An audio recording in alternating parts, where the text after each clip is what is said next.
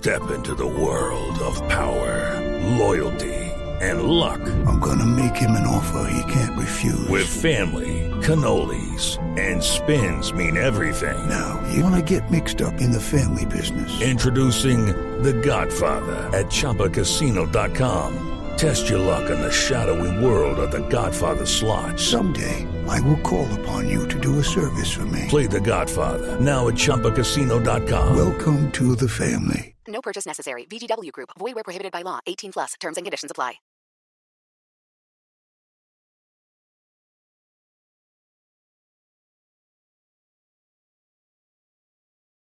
Muy buenas noches. Mi invitado de hoy es Esteban Chávez, el chavito. El chavito que parece un niño chiquito y ya no es tan chiquito. todavía, todavía. Entonces le decimos chavito y todo Colombia profundamente enamorada de, de Esteban Chávez. Y ahora está apostándole a algo muy bonito que es un fondo económico para ayudar niños, ¿no? Así es. Empezamos con una campaña de expectativa hace dos semanas. Entonces todos creíamos que era una carrera que usted iba a montar en Colombia. Exacto. Y que era una carrera en bicicleta por la topografía colombiana. Y realmente es una carrera, pero es una carrera por la vida. ¿Y de dónde sale la iniciativa? ¿Por qué quiso hacer esto? Por mi cercanía con el doctor Julio Sandoval y la Fundación Cardioinfantil. Yo tuve un accidente bastante fuerte en Él el... fue el que lo operó, ¿no? Sí. Yo tuve un accidente muy fuerte en el 2013 y él fue el único que creyó que yo podía salir adelante, que mi carrera ciclística no se había terminado. Hice una cirugía de 12 horas. Mm. Luego de 12 meses de intensa terapia pude volver a alzar mi brazo, montar en bici y ahora cumplir mis sueños. Y después, esto fue en el 2013, estos cinco años de éxito, de recuperación, también difíciles. El 2018 fue un año complejo, ¿no? Así es. Todo lo que las personas ven es el resultado, pero detrás de un resultado hay cosas muy duras, hay mucho trabajo y, y sí, no ha sido fácil, pero ha valido mucho la pena. Chavito, ¿cuántos años tiene? 28. 28. ¿Usted es de la edad de Nairo? Sí, somos del mismo año. Son contemporáneos. ¿Y son amigos? ¿Bien amigos? Sí, somos bien amigos, estuvimos algún tiempo en el mismo equipo también y era mi compañero de cuarto. Bueno, hablemos un poquito del fondo, quizás como la excusa para esta conversación que vamos a tener, donde vamos obviamente a recorrer los comienzos, esa época durísima de el accidente en el 2013, la historia de su padre, que era carpintero y soñaba también con ser ciclista y no fue ciclista. Tengo al padre aquí, Jairo, bienvenido. No le va a perdonar el saludo. Hola Vanessa, muchísimas gracias. Usted Eh, vive orgullosísimo de su hijo, me imagino. Pero por supuesto, esa es eh, muy, muy- es muy satisfactorio mm, poder tener un hijo como Esteban, no solo por los resultados, sino por la persona y el carácter y la personalidad que tiene. ¿Y es juicioso? Demasiado juicioso. ¿Siempre ha sido juicioso? Sí, de chico daba que hacer, pero en términos normales sí. Sí, sí, la verdad, sí, no, no, la verdad, nunca tuve, nunca me dieron briega, buenos hijos, eh, juiciosos, disciplinados, constantes, y yo creo que, pues, eso es lo que lo, lo tiene hoy por hoy, donde está, ¿no? Sí, es un orgullo para todos. Pero por supuesto. Y la mamá, Carolina, que usted ha sido una compañera infalible para este muchachito, ¿no? Eso creo. Sí, ha acompañado en los sueños, en las ganas, en todo. Sí, sí, sí. Pues mamá es mamá y siempre estoy ahí. Pero tuvo que haber sido difícil cuando el chiquito dice yo quiero ser ciclista o no. No. Eh, Cuente realmente con... con Jairo siempre pensamos que un niño se debe mantener ocupado en lo que sea. Y era necio, hiperactivo de esos que hay que ponerle clase, monte, trote, corra, salte, ¿no? No, no era... tanto? No, era un niño normal. Pero llorón como él solo, pero normal, normal, normal. y ahí que había que tenerlo ocupado por cosas de la vida, de todo. Nosotros, en una época en donde los vicios en Colombia estaban súper activos, entonces decidimos que había que mantenerlo ocupado 24 horas al día. Ocho de ellas durmiendo, el resto activo. ¿Y era buen estudiante? Sí, bien. Siempre respondió con, nunca perdió un año, siempre estuvo sus materias al ras, pero nunca perdió ninguna materia ni nada. Bueno, pues este es mi panel de lujo en esta mesa de hoy, doña Carolina, don Jairo y el gran Chavito. y Octavio Sazo que nos acompaña. Esto es Mesa Blue. Volvemos en segundo. que se alegra la vida cuando un domingo sale a pasear. Se lo digo yo,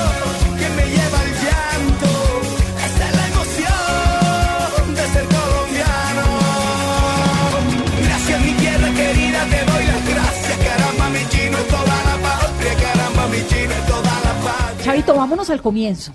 Usted, cuando era chiquito, hay un mito, no sé si es verdad o es una fantasía, que se paró, hizo un equilibrio en bicicleta cuando tenía un año. ¿Eso es verdad? Pues yo no me acuerdo.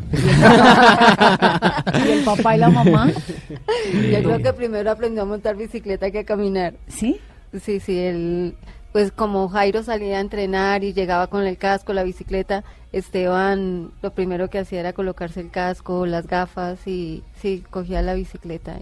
¿Y don Jairo siempre quiso ser ciclista? Sí, ese era, era mi sueño, la verdad. eh, era por encima de todo, siempre quise ser ciclista, pero eh, en mi familia el deporte no era visto como una profesión y mi padre me decía que, que él no quería vagos en la casa, entonces pues me tocó estudiar y luego trabajar y yo decidí que a mi hijo le iba a dar la oportunidad, si era lo que él quería, de poder hacer, hacer lo que lo que quisiera. Su papá también era carpintero. él también fue carpintero, sí, correcto. Y, y bueno, eh, yo creo que, con el tiempo eh, le, le- le desmentí esa razón que él decía que, que los deportistas no podían vivir del deporte, que no era una profesión que uno pudiese vivir de eso. Y hoy en día, pues yo creo que eh, todos somos un, un, un, eh, un ejemplo de familia, un ejemplo de, admiración, porque pues eh, realmente uno en el deporte y apoyando a los hijos puede uno trascender muchas cosas. Yo he llegado a estar parado eh, al frente de, de un podio del Giro de Italia viendo a mi hijo coronarse segundo y eso es tremendo. muy, muy importante, muy tremendo. Nunca lo soñé y, y ya cosas como esas hacen que, que un hijo haga por uno. Don Jairo, si bien es cierto que este es un país de, de ciclistas y hay mucha gente que dice que el deporte nacional de Colombia es el ciclismo en el fútbol, es el que le ha dado más alegrías individuales, eh, colectivas y demás. Eh, ¿por, qué el, por qué el ciclismo? Porque, digamos, hoy es mucho más entendible que aparezca un niño y diga, quiero ser como Nairo, quiero ser como Chavito. Eh, digamos, hay muchas referencias, si bien es cierto que históricamente en Colombia también, pero ¿por qué en su época el ciclismo? Yo creo que yo fui de una época en donde la radio era una era la magia. Entonces Todavía. Eh, Bueno, sí. eh, en esa época pues no existía la televisión, mucho menos las transmisiones y todas las eh, carreras las transmitían en radio. Eh, en mi casa pues no me dejaban estar en la calle si no era en la casa, entonces eh, ahí escuchábamos las carreras a Julio Rastiabrica y toda esa generación. Esa era la Y época de quién en el ciclismo. Uy, de Samacá, de Pachón, de... No, Pajarito Buitrago, no, de Pachón. Esa era como los 70 tal vez, yo creo, 75. Y claro, ahí te hacían, te trasladaban, eso era, eso era poesía. Sí. Y yo soñaba con eso, de hecho yo creo tener unos 7, 8 años y yo escuchaba esas transmisiones y tenía un triciclo y en mi casa yo es que corría con ellos y entonces me fui enamorando del ciclismo poco a poco. Pero y, usted era en su casa. ¿cuán- ¿Una familia de cuántos hijos, don Jairo? eh, éramos en ese momento eh, tres, que después fuimos cuatro, con, tengo tres hermanas más, entonces yo era el, el hombre de la casa, el mayor. Entonces, pues obviamente nadie entendía de ciclismo, nadie entendía. Eso le iba a preguntar, ¿había alguien en la familia? Porque lo de Esteban, pues, digamos, uno entiende, ¿no? Con un papá que quiso ser ciclista.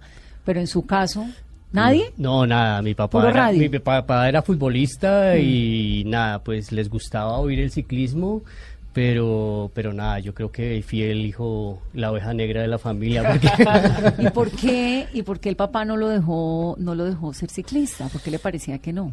Porque él había tenido una frustración con el fútbol, él quiso ser futbolista y, para ese momento pues no era bien pago, no, no había como una, un horizonte claro hacia dónde ir con el, con el deporte y nada, pues como él decía, yo creo, él pensaba que si había fracasado él, muy probablemente yo también iba a fracasar en el deporte, entonces para qué perder tiempo en eso. Y entonces, este chiquitico, el cuento de que primero nos cuenta doña Carolina que primero casi que aprendió a montar en bicicleta que a caminar, ¿es verdad? Sí, señor. Ese mito de que se paró en una bicicleta y logró mantenerse, que lo leí en un montón de lugares, ¿fue cierto? Sí, es cierto.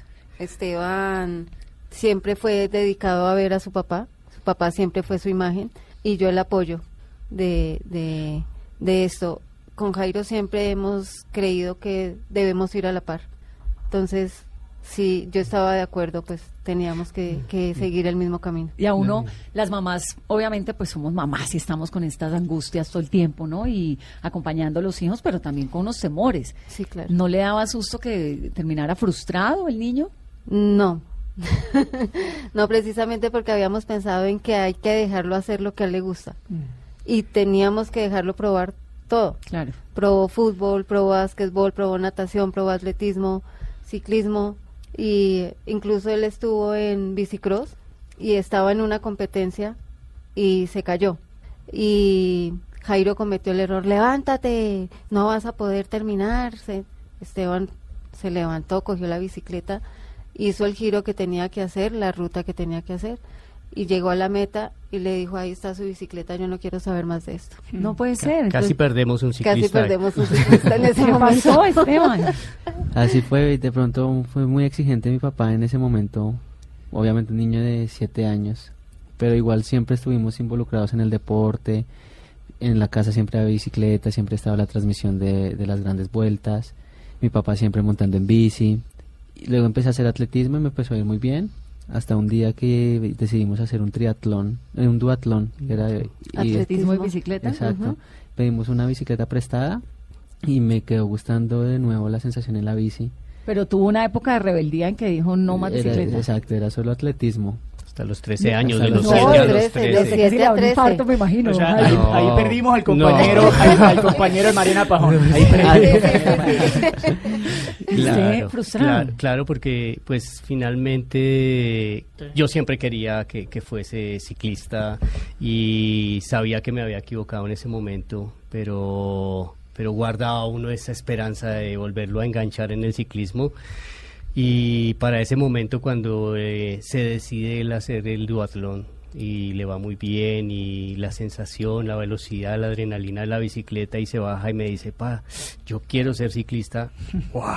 Eso es lo mejor que me pasó en la vida. Ciclista y quiero ganar el Tour de Francia. ¿Eso dijo? Entonces, eh, A los 13, 12, 13 años. A los 13 Ya. años y había dejado, importante, ¿no? De montar en bicicleta desde los 7 hasta Desde los los 13. 13, así. ¿Qué pasó, Esteban, ahí? ¿Por qué le dieron ganas de, de volver a montar bicicleta? ¿Qué fue lo que lo llevó a tomar esa determinación? Yo creo que fue la sensación en la bicicleta. Eh, correr es muy chévere, es muy rico, obviamente llegas a límites que, que no puedes llegar, pero ir en bici, la velocidad, no sé, el viento, la adrenalina que se siente en las bajadas, te, te exiges también al máximo. Me encantó y como siempre me enamoró la, la sensación y decidí decirle a eso a mi padre, no, yo quiero empezar a montar bici, quiero ser ciclista. Y quiero ganarme el Tour de Exacto. Francia. Además, siempre que mandaba mensajes subliminales por lo que te digo en la bicicleta, siempre había bicicleta, estaba el Tour de Francia en televisión y obviamente estaba ahí el ciclismo siempre. La, la mayoría de las veces es así, que los padres quieren el futuro del hijo de alguna manera, digamos, si, si el padre fue deportista siempre, quiere que el hijo sea deportista, pero qui- quiero saber qué pasaba en tu caso, si en algún momento, en este trayecto que, que has tenido, eh, pensaste en eso, dijiste, más allá de que estoy haciendo lo que me gusta, logré el sueño de alguien que estaba detrás de mí, ¿no? Sí, aparte pasa muchas veces eso y, y yo creo que hay un límite donde Mm. hay que, que respetarlo, porque si ya las cosas empiezan a ser obligadas, Sí. ya no van a resultar. Entonces, siempre mi papá nos transmitió la pasión, el amor por el deporte y nos dejaba hacer lo que quisiéramos y nos dejaba muy claro que si en algún momento no nos gustaba más, lo podíamos dejar sin ningún problema y el mundo no se iba a acabar. Y podía ponerme a estudiar o a correr o cantar o lo que yo decidiera, pero que me naciera de corazón, que lo sintiera, que me apasionara y que soñara con eso. Muy bonito porque hay cuántos episodios de la vida, cuántos adultos hoy en día que dicen yo quería hacer esto, pero bueno, pues usted, don Jairo. ¿no? Es, es parte, a veces te pasas más de la mitad de la vida trabajando Claro. y soñando en qué habías podido hacer en la vida. En vez de haberlo hecho. Y yo creo que lo que hice con mis hijos fue dejarlos ir hacia lo que sentían pasión. Y es lo que siempre les he dicho, si esto te apasiona, hazlo. ¿Y qué hace el hermano menor? Ciclista también. ¿También? ¿Y es así de bueno? Él es, yo, creo- yo, siempre he dicho que es mejor que yo. Él tiene 21 años, está en mi equipo también. Mi equipo es australiano, Sí. pero tiene como el fútbol una categoría Inferior. inferior. Sí. Sí, como la sub-20. Exacto, y él está en la sub-20 de mi equipo. Son niños de 20, 21 años que están ahí. Tiene 21 años, vive en Italia ya. Eso fue una parte que le dio muy dura a mi mamá. Yo vivo con él. ¿Los Y- dos viven en Italia? Sí. Sí. En España y en Italia. vive. Yo vivo en Andorra y él vive en, en Italia. Pero claro, para mi mamá fue muy duro que los dos nos fuéramos así como de un momento a otro. Mi hermano se fue de la casa con 19 años y yo también ya vivo fuera de la casa desde los 18 años. Claro, Sí. para ella fue un golpe durísimo. ¿Pero los de- visita de- bastante? Después de eso también casi No. me voy de la casa porque Los visitamos cuando podemos. Vuelta a España, lo que esté corriendo, llegamos en ese momento, pero en Colombia sí es muy difícil que nos estemos viendo. Claro. Bueno, ¿qué fue lo que pasó en el 2013? Que usted tuvo un accidente tremendo, nos comentaba ahorita al comienzo que el médico que le apostó a su recuperación, pues es ahorita el que lo está acompañando con la Fundación Cardioinfantil en el proceso de, Del Gran Fondo. ¿no? En el Gran Fondo. Pero ¿qué pasó? ¿Qué fue lo que pasó? Mm, fue una carrera en Italia, se llama el Trofeo La Iguelia. Fue el 16 de febrero. Es una carrera de un día que se hace en Italia. En la mitad del recorrido, en una bajada, fallé en una curva a la izquierda. Yo no me acuerdo, pero es lo que me dicen. Eh, mordí el bordillo del andén, seguí derecho en la curva, me salí, me monté al andén y me estrellé contra una señal de tránsito. Me di muy duro en la cabeza y el hombro. Y para hacer la historia larga, corta, tuve trauma craneoencefálico, me fracturé la mandíbula, eh, tuve sangre en un pulmón, me fracturé el muslo, El eh, unos La huesos en el clavícula. oído, me rompí la clavícula. Pero lo más grave de todo fue un daño nervioso que tuve en el plexo braquial. Es en lo- es en Eso es el que el brazo. hombro. Exacto. Como el, como el nervio que comunica, que conecta el hombro con el resto del brazo. El brazo, eh, los nervios son como fibra óptica, donde pasa toda la energía, la información, desde el cerebro a los músculos o de los músculos al cerebro. Cuando eso se corta, prácticamente queda muerto. Y así estaba el brazo. Pero usted, usted quedó en coma. Yo quedé en coma, que perdí el conocimiento creo que por 3, 4 días. Tuve 15 o 20 días donde cada rato tenía que ir al médico porque tenía trauma craneoencefálico, como me fracturé un hueso en el oído, entonces tenía vértigo. ¿Y doña Carlina dónde estaba? ¿Y don Jairo? ¿Estaban acá o allá? Acá. no, estábamos acá. Estábamos acá en Colombia. Y les avisaron. cuando- Estábamos viendo por internet, no imágenes, pero sí Como el minuto a minuto. minuto a minuto. Y ahí apareció el accidente. Sí, caída, scratch, eh, Chávez. No, para volverse uno loco. Sí, porque tú te caes y pasan el informe y no vuelve a pasar. Pero con Esteban sucedió que lo pasaron varias veces y yo le avisé a Jairo, le dije, Esteban se cayó y no, y aparece continuo. Dijo, amor, eh, es grave porque... Siguen hablando en- de eso. Siguen hablando de esto, entonces parece que es grave. Acá era de día, allá ya era de noche. Entonces ya se comunicaron con nosotros que estuviéramos tranquilos, que Esteban estaba en coma. ¿Tranquilos? que estaban...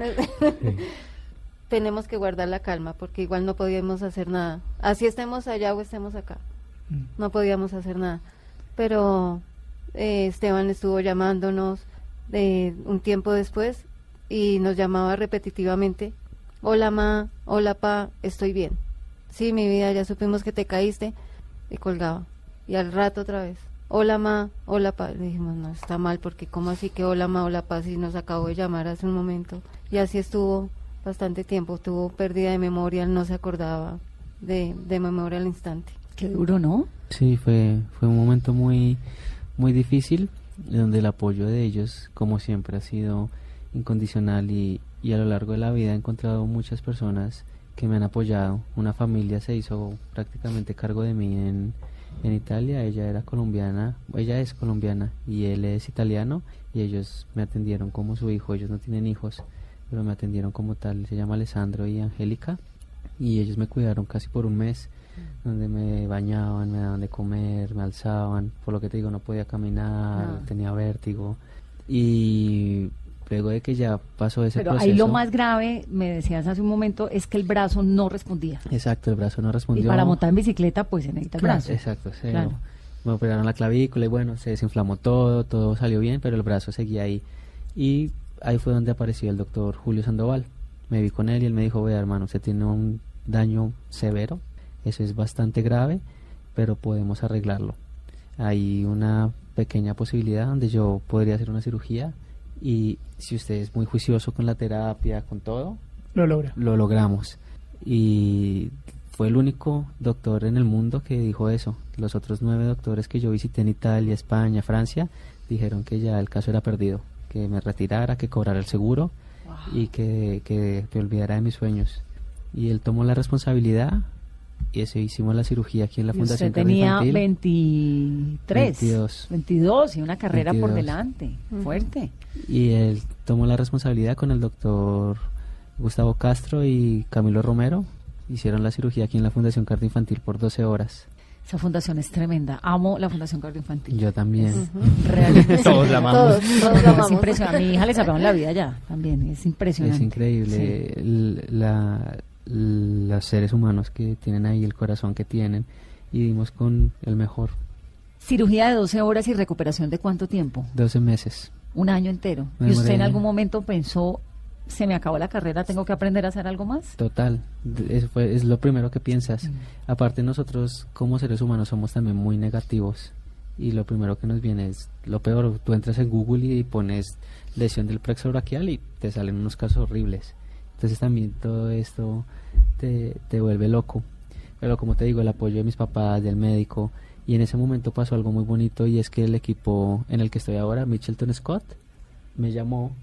Ese es el dijo- australiano. Exacto, el equipo en el que estoy ahora me dijo, sabemos su situación, sabemos cómo está todo, pero vamos a hacerle un contrato por Aún tres así. años. Aún así, no importa cómo esté, lo apoyamos No y puede le ser, ¿y por contratamos qué? otros años. Apuestas. Apuestas, cosas de Dios, corazón grande. La Se apuesta que hicieron. Exacto, y se la Claro, jugaron. Se la porque, la posibilidad sí. que se recuperara era mínima, ¿no? Claro, se la juegan en función del talento, que saben que las Talento. condiciones que tenía y, y dicen, bueno, lo, lo que podemos perder es lo que está pasando, que no corra, pero si corre, eh, seguramente va a ser va a ser mejor de lo que pasó. Sí, y el equipo había visto los triunfos de Esteban Sí. anteriores, que fue el Tour del Avenir. Ya lo Sí, habían ellos visto el talento, entonces sabían un la trayectoria que traía. y hicieron la apuesta y pues nos salió bien a todos.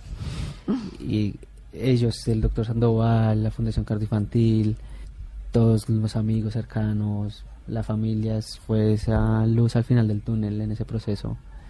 Y a ver, ahora estamos donde estamos. Y por eso salió la idea de este gran fondo. Entonces, voy a hacer una pausa en esta conversación en Mesa Blue. Qué historia tan estremecedora y tan ejemplarizante, además, de esta familia que construyó sueños en bicicleta. Regresamos.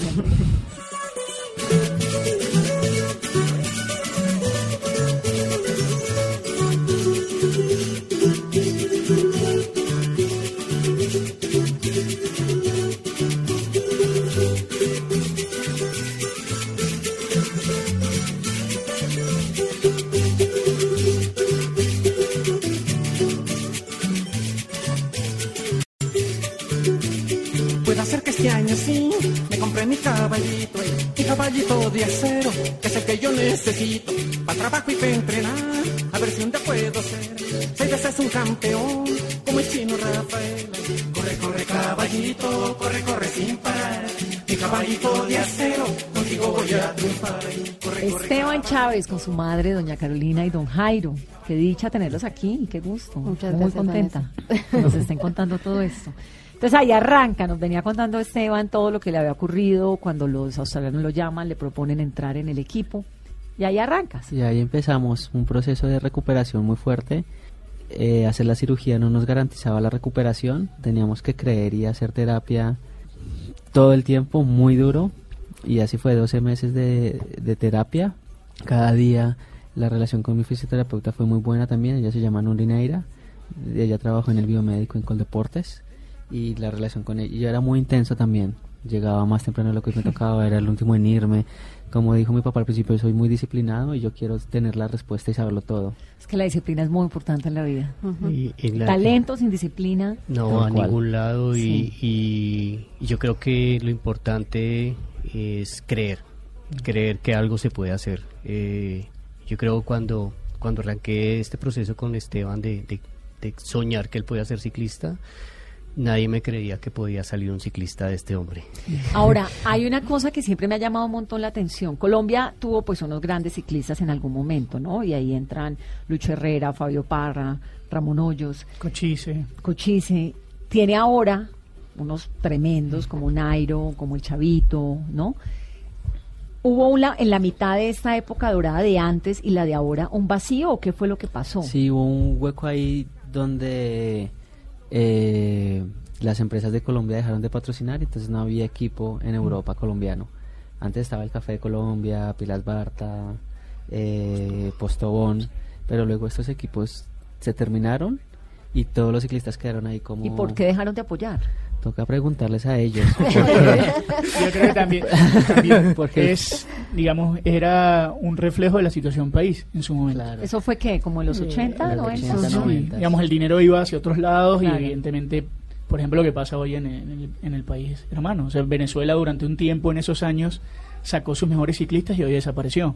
Claro. Eh, es decir, más o menos tiene una, una realidad cercana porque es una apuesta individual, no es una apuesta de grupo. Y, y es difícil poner el dinero cuando el dinero, digamos, no, no está para eso. Pero ¿por qué cuando te enfermaste de esa forma, cuando tuviste el accidente, ningún equipo colombiano o cómo funcionaba? ¿Por Yo en ese no había un apoyo ahí colombiano o lo hubo? No, en ese momento yo estaba en un equipo colombiano. El equipo se llamaba Team Colombia. Teníamos la base del equipo en Italia. Y fue con un equipo colombiano cuando pasó el accidente. Y ese equipo es Continental Profesional, que es la era Profe- Continental Profesional, que es la segunda categoría del ciclismo. Y cuando me llamaron los australianos fue arriba. Claro. Entonces, obviamente no les iba a decir que no. Si les si, si el- igual si los australianos no aparecían, el Team Colombia iba a estar Seguía ahí, ahí acompañando. para, Ah, bueno. sin, sin ningún problema. Mm. A mí, a mí una de las cosas que me impresiona, digamos, no es que se haya recuperado, porque es parte de tu juventud, era tu, tu disciplina, el empeño que le pusiste, y me imagino que lo primero en ese momento era salvar tu brazo, más allá de, de- de ser ciclista o de, o de volver a correr, era, era tu vida, ¿no? De, Claro. ser- de- digamos, de ser funcional en- eh, mm, luego de ese, de ese accidente que te podía haber estropeado todo. Eh, pero lo que me impresiona es que después de ese accidente hayas, hayas tenido el éxito que tienes. Porque yo digo, ¿cómo fue la primera vez que luego agarras, te montas y no, no sentías miedo? Es decir, de que te volviera a pasar lo mismo luego de eso, porque... Mucho y todavía, todavía. Y también, pues, más que temor a caerse, que el te- ese temor siempre está porque Sí. es un deporte de alto riesgo, era el temor de no volver a llegar al nivel de antes también, Mm. porque fueron 10, 11 meses en donde uno monta en bicicleta. Entonces son muchos temores, pero que poco a poco hay que ir venciéndolos y hay que ir enfrentándolos. Y poco a poco, obviamente, eso no es que uno se levante un día y diga, listo, Sí. estoy listo No. y ya no, hay que entrenarse y como tú dices, ha sido un proceso muy duro y hay que seguir entrenando y hay que sufrir en las carreras y hay que uno tiene que darle la pálida y hay que salir a mojarse porque aquí en Bogotá llueve mucho, entonces todo ha sido un proceso. Un proceso y, hay y unas ganas además, ¿no? De todas esas, esas vueltas internacionales que son el Tour de Francia, el Giro de Italia y la Vuelta a España, ¿no? Sí. ¿Cuál es el gran sueño, el que más, con el que más sueñas? Bueno, yo siempre he soñado con ganar el Tour de Francia. ¿Por qué? porque era la carrera que yo veía con, con mi papá y era es la carrera más referente de Sí. todos los ciclistas, todo el mundo quiere aunque sea participar en el Tour de Francia. Pero ya subiste. Hice al- algún Claro. año el Tour de Francia, pero también por la cercanía con esta caída que tuve en Italia, porque viví en Italia dos años. Soy muy afín a la cultura que ellos tienen y yo ando enamorado también del Giro de Italia. Bueno, y esa imagen de los campos elíseos. Claro, es que por ¿no? ahí, por ahí va, ¿no? Si por yo fuera va. ciclista, yo también quisiera. terminar, Exacto. terminar donde termina el, el tour y, y todo lo que es alrededor de la torre y en esa ciudad es una, una locura. Es un sueño. Mm. Ahora, ¿por qué Colombia no tiene, bueno, la Vuelta a Colombia es importante, pero pues no es el Giro de Italia ni el Tour de Francia? ¿Por qué con ese nivel de los ciclistas que hay en Colombia, Colombia no tiene una gran vuelta ciclística? Estamos empezándola. Este, este año hicieron una carrera muy, muy importante que se llama La, la de Oro y- Colombia Oro y Paz 2.1, que es la, la categoría donde podemos correr los equipos del World Tour. Y el año que viene la van a volver a hacer en 2019, en febrero. Y va a venir Christopher Froome, va a venir Alejandro Valverde, Nibali, va a venir Peter Sagan. Entonces, estamos, ahí vamos. Ahí vamos. con ¿Y el cuál es el circuito tenemos. va a ser cómo? Esa carrera va a ser en Antioquia. Va a ser cuatro o cinco etapas, no lo tengo muy claro.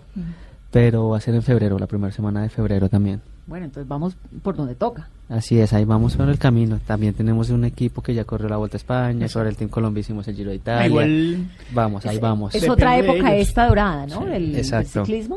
Exacto, y, y así como fue muy importante eh, lo que pasó en los 80, está siendo muy importante lo que está pasando ahora y, y más. No, a, a todo nivel, porque digamos están ellos, el caso vamos a suponer de Chávez y de Nairo, pero hay una generación muy importante ahí, una generación juvenil brillante que viene ahí, incluyendo a tu hermano, y una generación femenina también muy importante. Entonces uno dice, bueno, no se puede desaprovechar el momento de ellos en apoderarse, de los ciclistas, de apoderarse de- del ciclismo en Colombia para, para levantarlo, porque en el mundo, digamos, creo que hay pocos deportes, más allá del fútbol, que representa eh, una camiseta, hay pocos deportes individuales que puedan darles alegría a, a este país y todo el mundo conoce a Colombia por el ciclismo también, ¿no? Exacto, exacto. Y como dijiste al principio, este es el deporte insignia del país.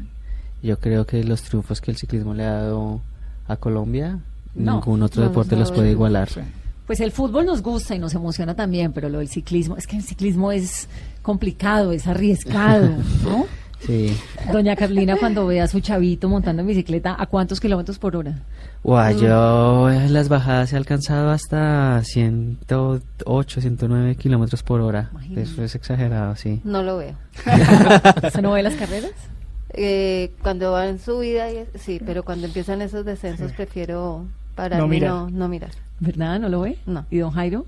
Yo sí lo veo, porque ah, realmente pues uno lo, lo indujo a este deporte, uno sabe los riesgos, sabe todo, lo practico, entonces uno sabe cómo es esto y uno entiende que eso es parte de la profesión, o sea, a cualquier momento puede pasar cualquier cosa, entonces pues básicamente uno está preparado, ¿no? Eh, para, para lo que se venga, pero, pero sí, cuando empiezan las bajadas o eso, No. pues obviamente apretar y, y a sufrir, porque... Qué martirio. Esteban, este 2018 fue un año complejo, Sí. ¿no? Usted tuvo mononucleosis que llamó un montón la atención porque a Mariana Pajón también, le También, dio mononucleosis. también, Está ¿no? la enfermedad del beso, Sí. que pues eso yo le da, no sé. Es algo que solo suena en, en deportistas. Al final se transgiversó un poco la información, pero mononucleosis no me alcanzó a dar. Epstein-Barr es el, síndrome. Eh, El virus. Nosotros tenemos a lo largo de la vida, eh, los seres humanos van adquiriendo diferentes tipos de virus. El Epstein-Barr es un tipo de virus que el 85-90% de la población humana lo adquiere cuando somos niños. Los niños van la primera vez al colegio y de una vez se enferman. Y es porque adquirieron este virus. Pero la mamá cuida al niño, le da buena comida, el niño duerme y el cuerpo vuelve a hacerse muy fuerte y combate el virus. Pero una vez que un virus entra al cuerpo humano, nunca más vuelve a salir, sino que queda muy debilitado y el, el, cuerpo humano, pues el niño va creciendo y todo y es, es una persona muy fuerte y el virus queda débil. Aislado ahí. Ahí. Lo que pasa con los deportistas es que agredimos mucho el cuerpo, hacemos muchas dietas, viajamos mucho, competimos mucho, esas grandes vueltas a uno lo dejan realmente eliminado y generé una inmunodepresión. Mi sistema inmunológico se deprimió y eso hizo que este virus Se que activara. estaba ahí se activara Activara. y poco a poco empieza a replicarse, a replicarse, a replicarse hasta que el 85% de mi cuerpo estaba invadido por el virus. Y esto lo alejó. Y esto, cuando un virus está así, uno está enfermo, mm, yo dormía 16, 17 horas al día, no tenía ganas de comer, tenía mal humor. ¿Cómo es su vida cuando está bien? ¿Cómo es? Bueno, nosotros entrenamos en promedio cuatro horas al día, ¿Entrenar es qué? ¿Montarse en bicicleta Montar en o ejercicio de todo tipo? montar en bici cuatro horas. Luego llegamos el almuerzo, podemos ir al gimnasio por la tarde o antes de salir a entrenar, ahí son otras dos horas. Luego ya es la cena, dormir porque estás mamado. ¿Cuántas horas? Yo creo que siempre hacemos una siestica de una, dos horas por la tarde y por la noche mínimo ocho, ocho, Ocho. nueve horas. ¿Y duerme bien? Sí, pues como un bebé. No, con ese cansancio, ¿no? Con ese cansancio. No, además, ¿sabes, ¿sabes qué deportistas? O sea, Vanessa, no sé si tú lo has visto y si no lo has visto, pues te lo voy a mostrar, eh, digamos, la forma en cómo quedan los ciclistas después de correr. Bueno, para allá iba. Es- ¿Comen algo en especial antes de las carreras? Porque las carreras son de cuántas horas? Em, yo he corrido etapas hasta de 7 horas. En promedio. A toda. Sí. A lo que dé el cuerpo. a una velocidad media de 42 kilómetros por hora. Y eso es mucho, eso es mucho. Eh, la dieta de nosotros es muy rica en carbohidratos, porque son la- es la energía más rápida. Pero carbohidratos que pan y, y- y pastas. Arroz, pasta, pan, eh, Esto es papa. energía pura. Energía pura. Y nos levantamos y el desayuno es arroz. Mm. Y en competencia nos hacen galletitas de arroz dulce. Y ya tenemos geles y barras. Y bueno, llegamos de la carrera y otro plato de pasta. Vamos a masaje, terminamos masaje. Y vamos a la cena y otro plato de arroz. Tres así, veces al día, pasta, arroz, Pero harinas. una vaina exagerada. Y digamos, Chavito, usted se monta una bicicleta pesando, ¿cuánto pesa? Cuando estoy en forma yo peso 56 kilos. ¿Qué es estar en forma cuando está? Ahorita como está, pues, competencia. yo lo veo muy en forma. Ahorita estoy en 59, 60 kilos. Pero cuando está en forma es que cuando baja para, para, la bici- 56. para los campeonatos baja, Vamos más delgados, sí. ¿Para qué? Para que sea más liviano. imagino. Exacto, porque como eres más liviano puedes subir más rápido. Wow, entonces pesa 56. Sí, Y cuando se baja la bicicleta, por la deshidratación que se genera y sobre todo cuando es verano, uno alcanza a perder dos kilos y medio en una etapa. Más que Increíble, todo el líquido, más que Sí. todo el líquido, ¿y cómo se recupera ese líquido? bebiendo mucha, mucha agua.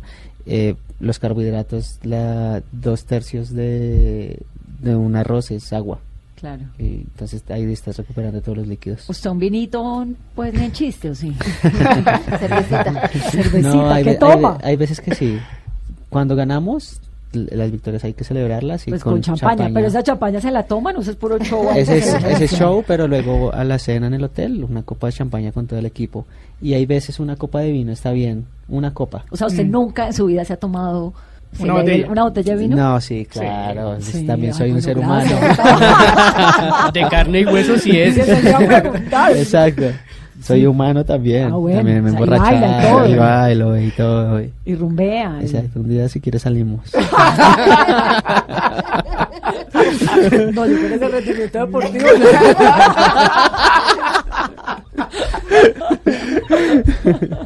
Ah, bueno, pero digamos cuando uno está en competencias. Exacto. tiene- Y hay que generar un balance en todo en, en la vida también.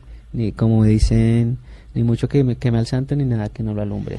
Ahora, Esteban, esto que, que hacía Lance Armstrong, Sí. ¿de qué forma termina impactando todo este descubrimiento que hay en torno a personajes como Lance Ar- Armstrong en, en- en ustedes, los jóvenes ciclistas, en la disciplina de ustedes? Pues ese es, ese es un tema bastante denso, que, que para nosotros tocarlo es muy difícil. El deporte ha cambiado mucho y obviamente siempre hay gente que quiere ir un poquito más allá. Hay una línea que no puedes cruzar y ahora nos tienen muy controlados. Tenemos un pasaporte biológico, ellos saben dónde yo estoy, ellos vienen a mi casa a hacerme controles antidoping, en las etapas nos hacen, en, las carreras, una carrera de tres semanas a mí me alcanzan a hacer seis, siete controles antidoping. ¿Por qué? Porque dices que es un tema muy difícil de tocar. Porque fue pucha cuando yo crecí y yo veía el Tour de Francia, el que ganaba era Lance. Claro. Y ese man yo lo admiro un montón. Claro. Lo que pasó por la vida y todo, el man tuvo cáncer. Fuera la manera que fuera que ese man ganara siete Tours de Francia. Igual hay que correr la bicicleta. Sí, era un ídolo, ¿no? Exacto, igual tiene que llenar las caramañolas, igual tiene que inflar las ruedas, igual, ¿sabes? Entonces, sí, hay una línea y yo no sé esa época cómo era el ciclismo, yo no sé si la pasó o no, pero para mi hermano es un teso. ¿Y se te desbarató en algo la imagen de Lance No. Armstrong o nada? ¿no? No. ¿A ti o a todos los ciclistas de tu generación que admiraron profundamente a Lance Armstrong? Mm, yo creo que todos seguimos admirándolo un montón, sino que no lo decimos tan públicamente. Lo, lo- lo que, lo- lo que yo creo es que es él, él fue un ejemplo. Fue un ejemplo de, de muchas cosas buenas y malas. De lo que toca hacer y de lo que no. Sí. Exacto. Pero, pero esta generación que creció, creció teniendo una manera de hacer las cosas en cuanto a lo deportivo impecable, la disciplina, la manera de hacer, el, el cambio y transformó el ciclismo en muchos aspectos, Claro, claro. porque se profesionalizaron mucho más los equipos, se hicieron muchas cosas a nivel de manager, de merchandising, Sí, de una todo, cantidad de cosas. El- el- antes de Armstrong era el ciclismo era una Sí. cosa y después ha sido otra. Esteban creció viendo a Lance Armstrong cómo ganaba año por año y la disciplina y la constancia y la perseverancia que es eso. A veces uno debe quedarse con las cosas buenas de las personas porque si no todo se acabaría. Sí, no puede acabar todos los mitos. Exacto. Ahora, Ah, la- cuando dices que hay unos procesos de antidoping, ¿eso es cómo? O sea, uno está en el hotel y de pronto llegan unos señores y le dicen, venga, quiero hacer un Exacto. examen de y, doping. y me llegan a las cuatro y media de la mañana. ¿Eso es que orina? Es, orina o sangre, sangre. orina y Sangre. sangre, o las dos. Sí. Y nos- todos los deportistas que hemos ido a Juegos Olímpicos o que estamos en unos equipos profesionales, todos los deportistas de todos los deportes, hacemos parte de un programa que se llama Pasaporte Biológico. Y es esto. Entonces ellos te hacen un examen de sangre y te analizan todas las hormonas, todas tus, tus niveles de sangre, ta, ta, ta, y van viendo que eso tiene un promedio. Cuando hay un salto muy grande o muy bajo, dicen, oiga, este Algo man pasa. está como... Y empiezan a, a mirarte más hasta que encuentren algo. Claro. Pero normalmente eso se mantiene siempre muy nivelado. ¿Y hay oferta de doping en el, en el medio? No. ¿O, eso, o ya no? No, cero, cero, cero, cero. Eso yo creo que ni se habla. Eso ya se sabe que es prohibido Sí. y ni se habla. Ni, ni siquiera es un tema de como, conversación. Hermano, me duelen las piernas, voy ahí está el masajista. Ahí hay hielo, póngase hielito, hermano. Así y- que hoy, digamos, la industria cambió y evidentemente para Esteban, más allá de, de que sea un ídolo, también es su industria y la industria del ciclismo se ha visto muy golpeada y él vive de eso. Claro. Exacto. Y, y para, digamos, para el periodismo es mucho más fácil hablar de Armstrong, pero para los ciclistas es, es tocar un- una referencia muy, muy importante. Como en la mayoría de los deportes, la mayoría de los ídolos, de los grandes ídolos, han tenido inconvenientes de ese tipo y sus carreras, digamos, han visto manchadas, pero siguen siendo ídolos. Caso Maradona, eh, Bueno, caso, Maradona. digamos, un montón de, de- de- de gente que está obligada al deporte. Pero en el, en el caso del, del ciclismo, el ciclismo tuvo una etapa hace- recientemente muy gris por el tema del, dop- del dopaje, pero me imagino que ustedes también se han modernizado, que hoy el ciclismo es mucho más vigilado que antes Exacto. Claro. y que ustedes, digamos, tienen una, una, una mirada eh, encima que no, que no se Exacto. daba en otros tiempos. Y es nosotros mismos, por lo que dices, es nuestra industria y tenemos que cuidarla. Tenemos que dar una buena imagen. Eh, países como Alemania que vetaron el ciclismo Sí. otra vez están empezando a transmitir las carreras. El año pasado salió el Tour de Francia de Düsseldorf. Entonces todo otra vez está volviendo a la gente a creer. Bueno, y hay una gente tremenda como nuestro chavito. Hablemos del fondo. Entonces, el que esté oyendo y quiera sumarse a este gran proyecto, que es básicamente una recolección económica para niños, cuéntanos un poquito qué es, Esteban. Eh, por mi historia con el doctor Sandoval y con la Fundación Cardio Infantil decidimos abrir este programa con la Fundación Esteban Chávez en Alancia con la Fundación Cardio Infantil. Queremos en este gran fondo reunir 500 millones de pesos que van a ser utilizados, eh, 200 millones de pesos en cirugías para cinco niños que tienen problemas congénitos ortopédicos y 300 millones de pesos para construir un laboratorio de marcha y movimiento en la Fundación Cardio Infantil que hace muchísima falta en una ciudad como Bogotá. Marcha en movimiento es como rehabilitación y recuperación. ¿o No, es para el ¿Qué análisis de los niños, no sé, tienen un problema en la cadera y, y el niño es cojo. Entonces, tú lo pones ahí a caminar en este, en este laboratorio y eso lo compara la máquina con una marcha normal, con una, persona que camina normal. Y le dice al médico, vea, este muchacho tiene la cadera tantos centímetros corta, entonces usted tiene que abrir y alargársela tantos centímetros. Entonces el diagnóstico es 100% acertado Preciso, y la cirugía le garantiza un 100% de éxito. Estos cinco niños, ¿quiénes son? Hay uno que es nuestro pionero, se llama Kevin Lugo Guerrero. Él es un niño muy feliz, contento, muy guerrero. Él tiene parálisis cerebral y por eso tiene un problema congénito en, en las piernas. Él está en una silla de ruedas, tiene ocho años. ¿Cómo lo conoció? Por el doctor Julio Sandoval, por la Fundación Son pacientes Infantil. del doctor. Son pacientes de él. Él nos llegó por él y por el por Kevin fue que decidimos hacer este este gran fondo. Y si eh, revelamos de esos 500 millones, 100 millones de pesos son destinados para la cirugía de Kevin. Él necesita seis cirugías y obviamente muchísima terapia y podría caminar. Wow. Bueno, vamos a sumarnos con toda esta fundación. Así es. Y a este para fondo. Además viene Merckx, ¿no? Eh, Merckx está participando. Está participando con la donación, ¿no? viene porque no es carrera, Exacto. sino... Eh, nos- nosotros hicimos un juego de, de mucha expectativa con Eddie Merckx, con Purito, con Vinokurov, con todos estos ciclistas que ustedes vieron en las redes sociales diciendo que ellos van a participar en el Gran Fondo de Esteban Chávez y es verdad, están participando como todos podemos participar. Participar es muy fácil. Solo tiene que ingresar a www.fundacionestebanchavez.com, dar clic en aportar y ahí los va a botar a una página donde está el video que van a conocer al, a Kevin, van a conocer al doctor Sandoval, les van a explicar todo este proceso de, de la campaña y del gran fondo de Esteban Chávez. Ahí le dan clic en aportar y ya les bota la tarjeta de crédito. Ponen y su nombre, tarjeta ¿Hasta cuándo tenemos el fondo abierto? Podemos donar hasta la mitad de enero. El fondo va a ser de seis semanas y bueno, ya tenemos una cantidad importante. Nuestro gran objetivo son 500 millones de pesos, que es muy ambicioso. Yo sé que es muy ambicioso, pero todos trabajando en equipo lo podemos lograr. No, y con esa mano de seguidores suyos. Metemos toda la fuerza y todo el ánimo, porque además es con una causa muy bonita. Sí, es, es demasiado bonita y es cambiarle la vida a estos niños y a estos jóvenes como el doctor Sandoval me la cambió a mí y que Además, ellos eso le iba a decir, sus si usted no hubiera podido tener esas oportunidades, pues tal vez no sería nuestro chavito, ¿no? Exacto, cuántos cuántas Marianas no hay Sí. por ahí o cuántos Esteban Chávez no están por ahí que necesitan un empujón como el que yo necesité. Muy bien, pues Esteban, suerte con el fondo. Entonces, a, a finales de enero viene y me cuenta Así cómo es. nos fue. Y les voy a contar también la historia de Kevin, les voy a mostrar Ah. todos los videos. Obviamente tenemos la fundación y todos pueden tener certificado de nación sin ningún problema. Van a estar muy enterados, todo está súper fiscalizado, todo va a ser muy claro, muy limpio, para que obviamente el nombre de la Fundación Cardioinfantil y mi nombre está envuelto en esto. Bueno, todo tienen- tiene que ser muy claro y va así va a ser. No, sin duda. Eh, Kevin y los otros cuatro niños son quiénes? Hay un niño que está con nosotros en la fundación, él se llama Camilo Beltrán y tiene mi mismo problema del brazo. Él también necesita la ¿Cuántos cirugía. años tiene Camilo? 16. 16. Hay una niña en la calera que se llama Sofía, que tiene un problema en la cadera. Hay otro niño en Bichada que tiene pie equino. Hay otro niño en Tenjo que tiene seis dedos. Bueno, vamos a sumarnos a esos niños. Así y es. suerte en el 2019. No, muchísimas gracias. Va a ser un año muy bonito que ya estamos pedaleando por eso. ¿Cuál es la primera competencia? En 2019, la primera Valencia. va a Valencia, ¿sí? ¿no? Sí, ¿Febrero? La, la Vuelta a Valencia es la primera semana de febrero.